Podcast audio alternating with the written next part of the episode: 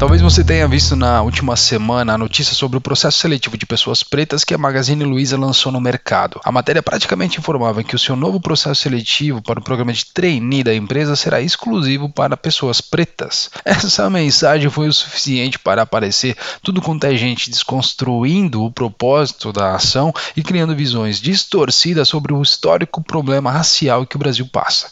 De tudo que é lido nesses tipos de manchetes, o que é mais é, é curioso, o que mais me chamou a atenção nisso tudo é o tal do termo racismo reverso. E é sobre isso que eu vim falar hoje. Nas últimas décadas, a evolução intelectual que tivemos não foi capaz de eliminar o racismo estrutural que assombra o nosso cotidiano. Esse racismo pode ser visto de várias formas, inclusive pelo velho disfarce da meritocracia, muito apontado em questões como essa, por exemplo, do programa de treino da Magazine Luiza.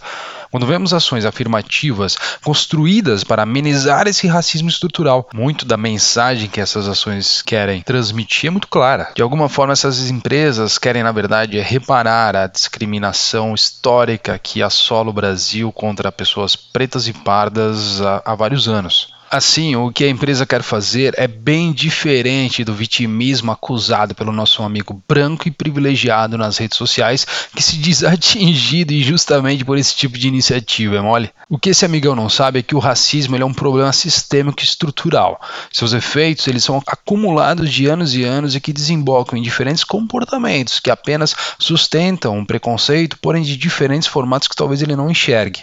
A piada de preto, a vulgarização na música, o bandido que ele é preto na, na, novela e assim por diante.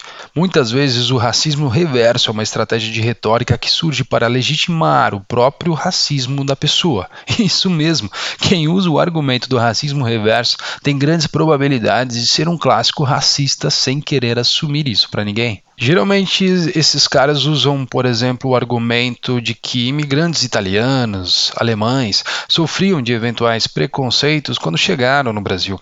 A única coisa que esse cara não sabe falar ou não lembra é que tais imigrantes vieram com políticas de imigração do governo brasileiro na época que incentivavam o seu desenvolvimento, que permitiam condições mínimas e favoráveis para esses imigrantes criarem terras produtivas por aqui.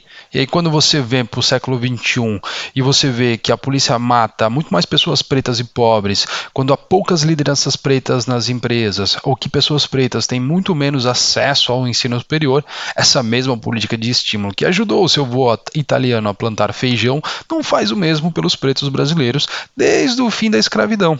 É só você ver nas favelas como as aglomerações urbanas não orientadas e não estimuladas e não organizadas pelas políticas públicas concentram, na maioria das vezes, pessoas pretas e humildes que vêm de outras regiões. E aí vários discursos começam a aparecer para distorcer toda essa realidade. Quer ver um exemplo? O discurso de vitimismo de pessoas brancas ao ver políticas públicas de inclusão de pessoas pretas e pobres na sociedade, por exemplo, como as cotas universitárias, é uma forte evidência dessa estratégia de discurso retórico fascista e preconceituoso, visto nos comentários aí das redes sociais. Um outro argumento que é muito visto por aí também é a questão da Constituição, e eu vou trazer ela aqui também. O artigo 4 diz o seguinte: negar ou obstar emprego em empresa privada. A pena, reclusão de 2 a 5 anos. Inciso 1. Incorre na mesma pena quem, por motivo de discriminação de raça ou de cor ou práticas resultantes do preconceito de descendência ou origem nacional ou étnica, Aí, a partir dessa lei, eu te pergunto: alguém está obstando a contratação de brancos? A resposta é não. Entre as várias seleções que a empresa já fez, essa foi dedicada a candidatos pretos. Poderia ter sido indígena, poderia ter sido pessoas trans.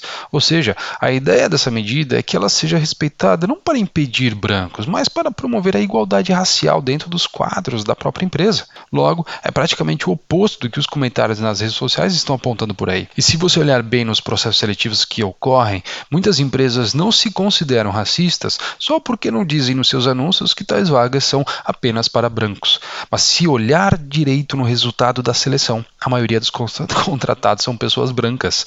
O racismo, meus amigos, é sobre poder. Notem que políticas públicas ou privadas de inclusão de minorias geralmente incluem pessoas pretas como público-alvo. Porém, o mais curioso é que pretos no Brasil é a maioria na população.